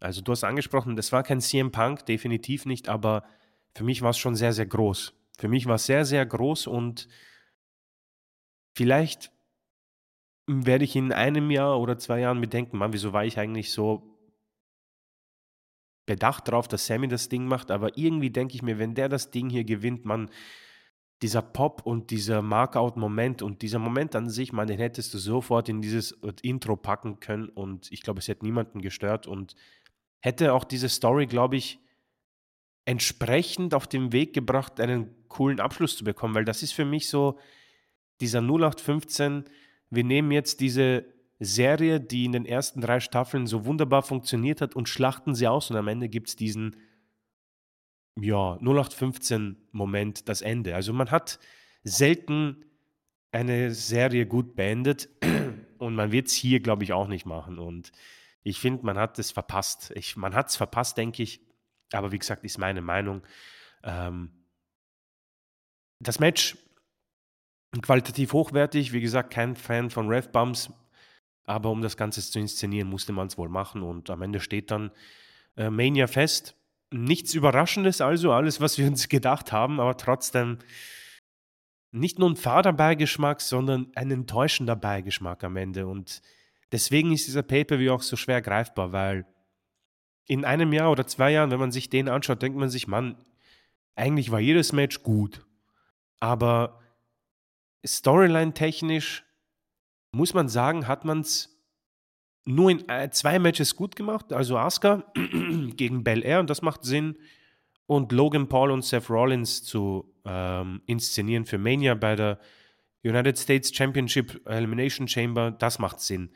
Der Rest war unsinnig und blöd, muss man sagen, und macht eigentlich einen tollen Pay-per-view wrestlerisch echt kaputt. Und äh, so würde ich es vielleicht versuchen zu greifen. Also viele Enttäuschungen für mich und das Potenzial, etwas zu schaffen für die nächsten 100 Jahre, finde ich. Meine Meinung, hat man verpasst. Man hat es verpasst. Ähm, ich muss dem ein kleines bisschen entgegentreten und eine Lanze für WWE brechen, was ich ja selten genug mache. Also ich, ich kann verstehen, dass WWE hier mit Roman gegangen ist. Und ich finde es auch, äh, so hart es klingt, ich finde es auch richtig, dass WWE hier mit Roman gegangen ist. Denn äh, wenn Roman den Titel verliert, dann bei Mania und nicht hier. Ja, ich bin bei Chris, das, das wäre äh, ein Moment for the Ages geworden. Das denke ich auch. Aber ich glaube auch, dass äh, der Hype um Sami Zayn hier seinen Höhepunkt ähm, erreicht hat. Und zwar egal, wie dieses Match ausgegangen wäre. Wenn Sami Zayn dieses Match jetzt, wie es, wie es ja auch Fall war, verloren hat, ähm, dann wird jetzt sein langsamer, langsamer, aber kontinuierlicher Abstieg vonstatten gehen. Wir, wir waren in Kanada, muss man dazu auch sagen. Und äh, wir waren die letzten Tage immer in Kanada. Das hat man natürlich gesehen, davon hat man gedarbt. Und in Amerika wird, wird es auch immer noch große Reaktion für Sami Zayn geben, aber nicht vergleichbar mit dem, was wir in Kanada haben. Das heißt, egal was jetzt für Sami Zayn kommt, es wird von den Reaktionen her auf jeden Fall einen Rückschritt geben. Und äh, wenn Sami Zayn diesen Titel gewonnen hätte, dann äh, hättest du mit Sami Zayn gehen müssen, hättest mit ihm Richtung Mania gehen müssen. Und dann wäre Sami Zayn gegen Cody im Main Event gestanden und Roman Reigns hätte was was ich was gemacht. Das wäre schwierig geworden. Und richtig wäre, da bin ich wie gesagt bei Chris, das wäre ein Moment gewesen, den du nicht vergessen hättest, aber du hättest nicht drauf aufbauen können. Da, da befürchte ich einfach, da muss man wohl mit äh, rechnen, weil du hättest Sami Zayn in die langweilige Babyface-Rolle gebuckt. Alles, was ihn ausgemacht hat, sein, sein Freiraum, also wodurch er sich wieder hochgezogen hat, selbst aus dem Sumpf, so wie Rhea Ripley. All das äh, wäre weg gewesen, ist jetzt auch weg, muss man sagen. Er, er wird wieder Standard gebuckt. Er hat nicht mehr seine äh, grüne was ich was das für eine dusselige ähm, Klamotten waren, hat er nicht mehr an. Er hat wieder sein altes Theme bekommen. Er äh, ist nicht mehr äh, der äh, Uso, äh, ich möchte dazugehören, Honorary Us und so weiter. Ähm, das, das ist alles immer noch Sami Zayn, aber er wird jetzt anders dargestellt. Und irgendwann wird man ihm die Haare wieder abschneiden und den Bart auch und dann, äh, wird er so aussehen, wie er damals aussah, als er zur WWE gekommen ist.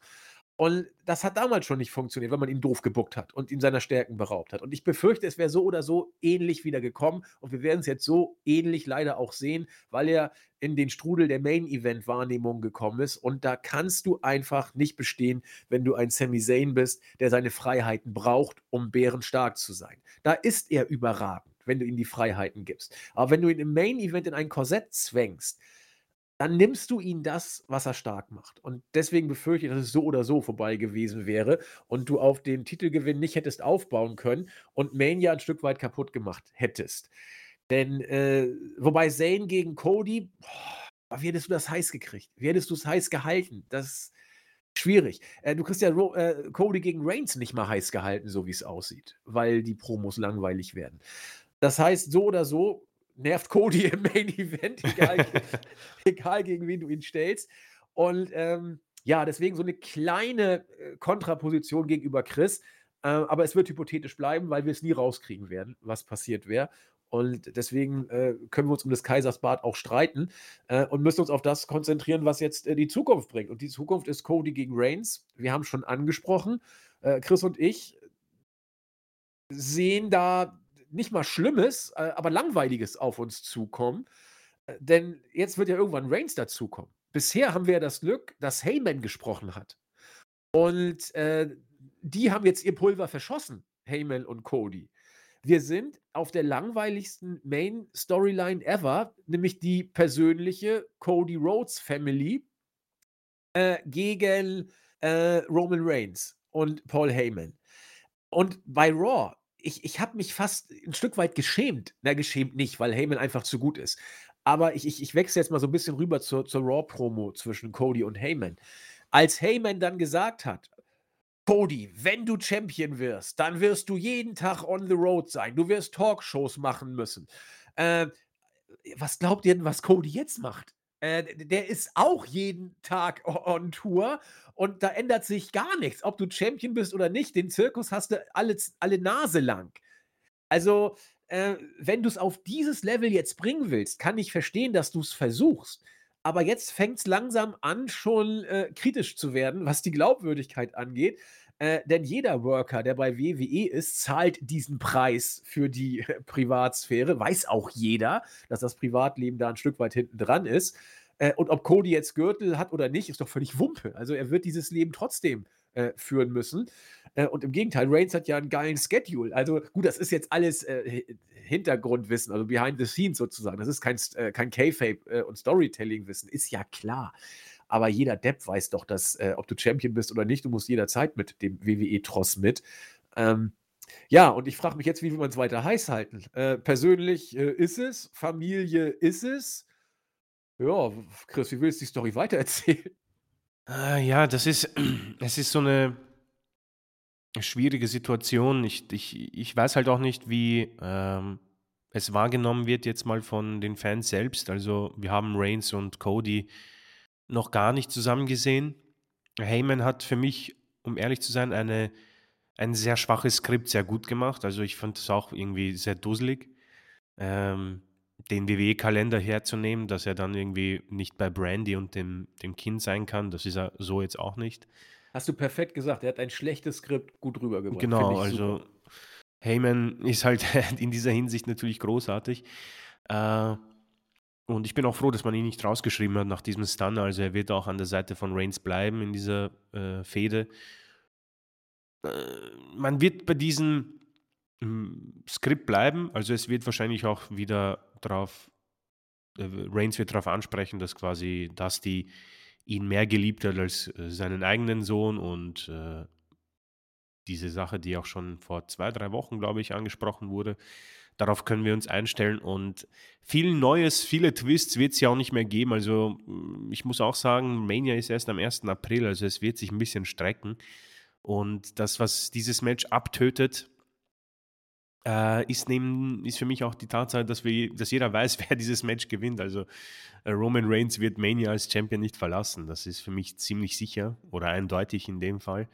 Und das macht es auch ein bisschen irgendwie kaputt. Und wie kriegst du das spannend, wie kriegst du es heiß? Naja, die, die Cody-Fans sind, für die passt alles und das ist auch absolut in Ordnung. Für mich wird es ab jetzt schwierig, muss ich sagen. Es wird schwierig, ähm, weil man halt genau weiß, was passieren wird.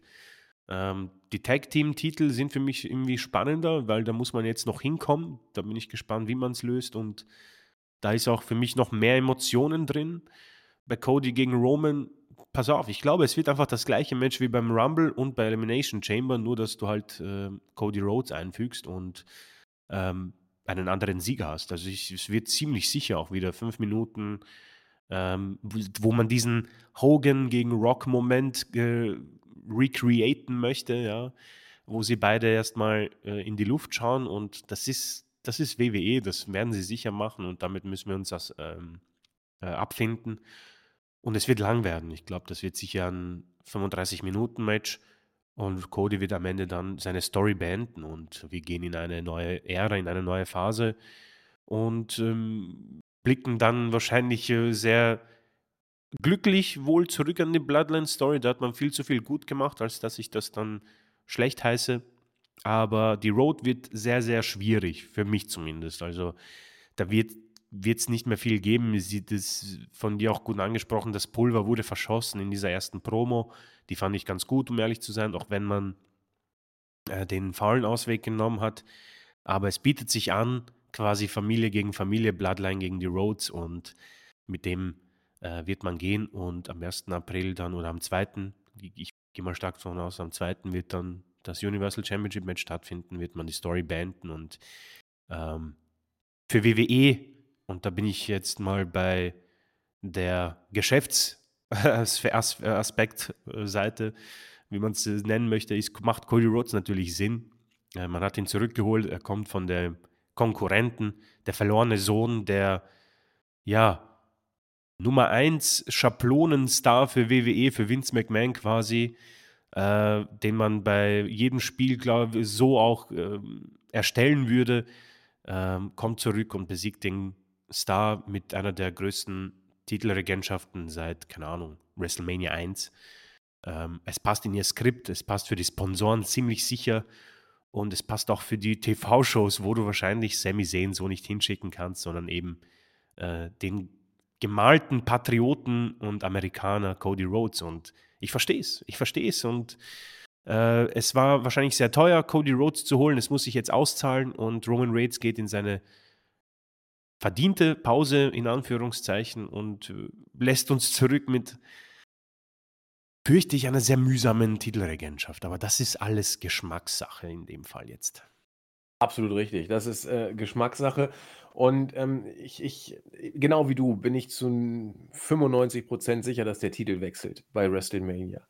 Aber ich denke, alle werden Cody jetzt sehr genau beobachten. Und denke, der Hype wird sich halten bis WrestleMania, ein Stück weit. Ähm, ich bin mir aber nicht zu 100% sicher. Bisher ähm, scheinen die Fans mit Cody zu gehen. Und auch wenn der Hype nicht mehr so groß ist, äh, ist es äh, immer noch sehr, sehr positiv von den Reaktionen. Aber es wird von Woche zu Woche dröger, in Anführungszeichen. Und äh, mal sehen, was es noch so zu sehen gibt, sagen wir es mal so. Ja, das war der Elimination Chamber Pay-per-View. Ich kann ihn genauso wenig greifen wie vor der Besprechung, ehrlich gesagt. Da hat sich jetzt nicht viel getan. Und ähm, ja, man darf gespannt sein, was noch alles passiert, oder man darf auch nicht so richtig gespannt sein, denn eigentlich ist alles klar. Du musst jetzt nur Ja. bis, bis Mania irgendwie jetzt hinkommen. Äh, ich ich glaube nicht, dass du Omos gegen Brock bis Mania heiß kriegst. Ich glaube nicht, dass du Bobby gegen äh, Wyatt bis Mania heiß kriegst. Äh, ich glaube, dass sich Roman gegen Cody eher abkühlt. Äh, und das Einzige, was vielleicht bei den Jungs interessant werden könnte, äh, ist das Tag Team Match. Weil da wird die Bloodline-Storyline jetzt weiter erzählt und hinverfrachtet, während Cody und Reigns ihr eigenes Family-Süppchen kochen, was so vor sich hin dümpelt. Und ähm, ja, mal sehen. Spannender wird es tatsächlich zu verfolgen sein, was äh, die Usos mit Sammy und Kevin Owens äh, machen werden, auch wenn da eigentlich auch mehr oder weniger klar ist, was passiert. Das heißt, ähm, wir haben eine Situation, die äh, spannender klingt, als sie ist, denn eigentlich ist alles erledigt. Jetzt muss man nur noch, eigentlich könnte man morgen mit WrestleMania starten. Ja, ich wollte es gerade sagen, wenn Mania morgen ist, wäre es eigentlich perfekt. Ja, so, und das ist jetzt übertrieben natürlich und ein bisschen zynisch von uns dargestellt, aber äh, die Storylines sind entweder auserzählt oder eh völlig egal, weil du sie nicht heiß kriegst bis Mania. Und äh, ich bin mal gespannt, was du, was willst du mit Brock und Omos machen, um das heiß zu kriegen? Ich habe keine Ahnung. Also vielleicht macht ja Brock irgendwas Geiles, halte ich für möglich übrigens. Äh, und mir graut es vor äh, Bobby Lashley und Bray Wyatt. Das, das wird fürchterlich, dieses Storytelling bis zu WrestleMania. Und äh, ja, also, hm, wenn man es positiv sehen will, interessante Wochen könnten noch vor uns liegen. Damit ist der Pay-per-View besprochen und die Fallout-Entwicklung eigentlich auch. Bleibt uns Danke zu sagen und ein paar Grüße rauszuschicken. Eine Info erstmal. Und zwar äh, unser User Rodek wies mich darauf hin, dass es äh, äh, für WrestleMania ein Chat geben wird, ein Wrestling-Infos WhatsApp-Chat. Da könnt ihr mitmachen. Es seien angeblich schon 100 Leute drin. Bei WhatsApp bin ich raus. Ja, also da kann ich nicht viel zu erzählen, aber er bat mich, das mal anzusprechen. Äh, die Community kann, kann sich dann zu WrestleMania live treffen äh, in diesem WhatsApp-Chat und viel durch die Gegend schreiben. Wenn ihr da mitmachen wollt, äh, kommt zu uns ins Forum äh, und nehmt Kontakt zu dem User Rodek auf der erzählt euch dann genau, wie es läuft. Ich buchstabiere seinen Namen mal. R-O-D-E-K. Und derjenige ist äh, der Ansprechpartner. Sei hiermit auch herzlich gegrüßt. Ansonsten grüßen wir natürlich erst einmal auf der Startseite. Kleinen Moment, ich muss diese Startseite erstmal äh, aufrufen. So, kleinen Moment. Pardon, ist alles ein bisschen schwierig im Moment. So, auf der Startseite haben wir nämlich einiges an Kommentaren gehabt, die ich hier ansprechen möchte. Einmal den Odensohn, der sich sehr herzlich bedankt äh, und auch der Auffassung ist, dass auf der Startseite doch bitte mal ein etwas ruhigerer Ton herrschen sollte. Zumindest diese Woche habe ich keinen Grund gesehen, ähm, irgendwie dazwischen zu schlagen. Das war alles, was den Podcast angeht, zumindest gesittet. Dann grüße ich den Edelmann. Super Name. Edelmann heutzutage. Father Gascoigne, der auch äh, sagt auf der Startseite, ist nicht immer alles Gold, was glänzt. Ähm, Timo haut in dieselbe Kerbe, dass äh, manche Diskussionen einfach unnötig sind.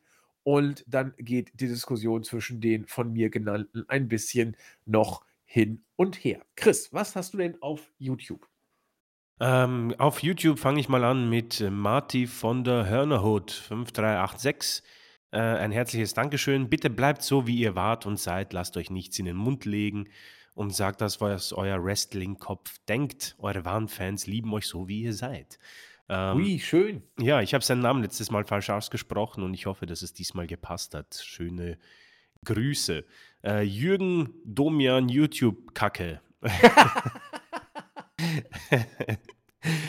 er findet es lustig, wie überrascht Andy immer ist, wenn ein Pay-Per-View am Samstag stattfindet. Seit Money in the Bank am 2. Juli fanden ausnahmslos alle Pay-Per-Views an einem Samstag statt. Ja, da das muss ich kurz, also wenn man alt wird, hat man ja kein Kurzzeitgedächtnis mehr, sondern nur ein Alt- und Langzeitgedächtnis. Das heißt, für mich ist jeder Pay-Per-View aufs Neue wieder erstmals an einem Samstag. Nee, äh, als ich es gelesen habe, dachte ich auch so, oh shit, das ist ja echt schon ein paar Tage länger so. Aber gut, WrestleMania wird ja auch an einem Sonntag stattfinden. Ja, zumindest äh, die Hälfte von WrestleMania. Genau. ähm, Sebastian Brandt bedankt sich für den Podcast und er sagt, Gunther gegen Lesnar wäre ein Traum. Er glaubt aber, dass man Omos für, fürs Hurt-Business eingreifen lassen wird. Alter, der Mann hat visionäre Fähigkeiten. Das ist natürlich. Kein...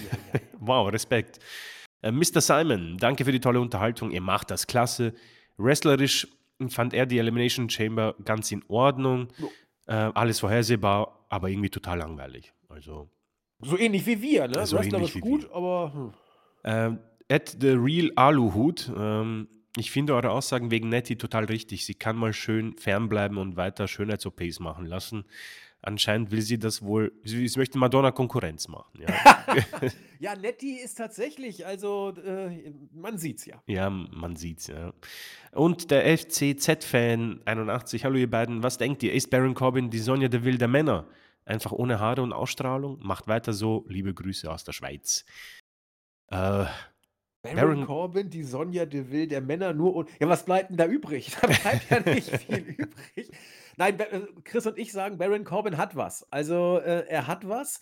Äh, er hat's auch schon zeigen dürfen in unserer Lieblingsphase, wie gesagt, äh, als, äh, äh, Homeless, Corbin. Aber, im Moment ist der Kerl eigentlich erledigt und, äh, na ja, wir haben ja gesagt, dass, wir, eigentlich recht überzeugt sind von Sonja Deville. Äh, andererseits aber, wenn du Haare und Charisma wegnimmst, ja, dann dann kann das jeder x-beliebige Mensch sein. Insofern bin ich ein bisschen irritiert von dem Vergleich. Ja, für Corbin sieht's schlecht aus gerade, muss man sagen. Also, die Trennung von JBL, glaube ich, war so ein Triple H-Zeichen, dass es nicht funktioniert mit ihm. Und Sonja braucht ein besseres Booking in Matches, finde ich. Also, da unterscheiden sie sich dann schon für mich. Ja. Ähm, aber für beide sieht ja Mania auch ziemlich düster aus. Also, es sieht ja ganz nach den Battle Royals aus für die beiden. Wenn überhaupt, ja. Wenn überhaupt, ja. Äh, das war YouTube. Ja, vielen Dank. Dann, äh, schließen wir, äh, ab das Ganze mit dem mit der Startseite. Da grüßen wir die alten Bekannten, mich hier und, äh, Gunther M. Und, äh, den Razor, der, äh, hat auch ein interessantes äh, eine kleine Perle an, äh, WWE-Videoclips noch mal online gestellt. Das, äh, könnt ihr euch auch gerne angucken. Und er findet auch, dass die Bloodline-Storyline die beste Storyline aller Zeiten ist. Boutstar sei herzlich gegrüßt und Stubborn, der äh, das sehr schön auf den Punkt bringt, wie ich finde, ähm, mit, mit äh, Cody. Er hat das ganz süß gesagt, einen Satz, den ich hier zitieren möchte. Äh, trotzdem muss doch jeder Booking-Praktikant erkennen, dass, die laufende, äh, dass der laufende Vaterkomplex Cody hier wie ein Störfaktor wirkt äh, und weit davon entfernt ist, genauso viel Spannung zu erzeugen wie bei der Bloodline-Storyline-Geschichte mit Sami Zayn. Das ist ein interessanter Satz, wie ich finde. Und äh, lasse ich hier einfach mal so stehen. JKL sei auch herzlich gegrüßt. Er bedankt sich für den Cod, äh, Podcast, Podcast, auch nicht schlecht, für den Podcast und sagt, Cody allein gegen die ganze Bloodline, äh, Bloodline ist halt ein schmaler Grat. In der Tat, das äh, würde ich so unterschreiben. Roa bedankt sich wieder herzlich für den Podcast und damit seid ihr alle auch ganz, ganz herzlich gegrüßt. Ja, wir sind, äh, sind gespannt, wie es jetzt also weitergeht. Zumindest so doch, ich bin einfach gespannt, wie es mit Cody weitergeht, ob, äh, er weiter müde ist oder ob er, ähm, irgendwie heißer wird. Einer hat auch gesagt: „Ja, wer will denn mit Cody sich, äh“ das war, glaube ich, letzte Woche: „Wer will denn mit Cody klicken? Wer will einen Schnösel im Anzug anfeuern?“ So. Das war letzte Woche, meine ich, wenn ich mich recht erinnere. Auch ganz süß. So, aber ansonsten Cody-Bashing heute nicht. Äh, nächste Woche ist ja wieder ein Podcast und da werden wir natürlich den Fokus auf die, äh, aktuellen Ereignisse, äh, legen. Vielleicht auch noch ein bisschen vertiefter auf die Geschichten um Vince McMahon und hat er wirklich wieder kreativen Einfluss auf die Shows? Äh, das werden wir natürlich wieder aufgreifen. Also, es wird genug kommen. Ansonsten, wenn wir eure Fragen übergangen haben, kann sein, dass ich da was überlesen habe, bitte noch mal stellen und laut schimpfen. Wir werden es dann das nächste Mal aufgreifen. Die Schlussworte kommen wie immer aus Wien.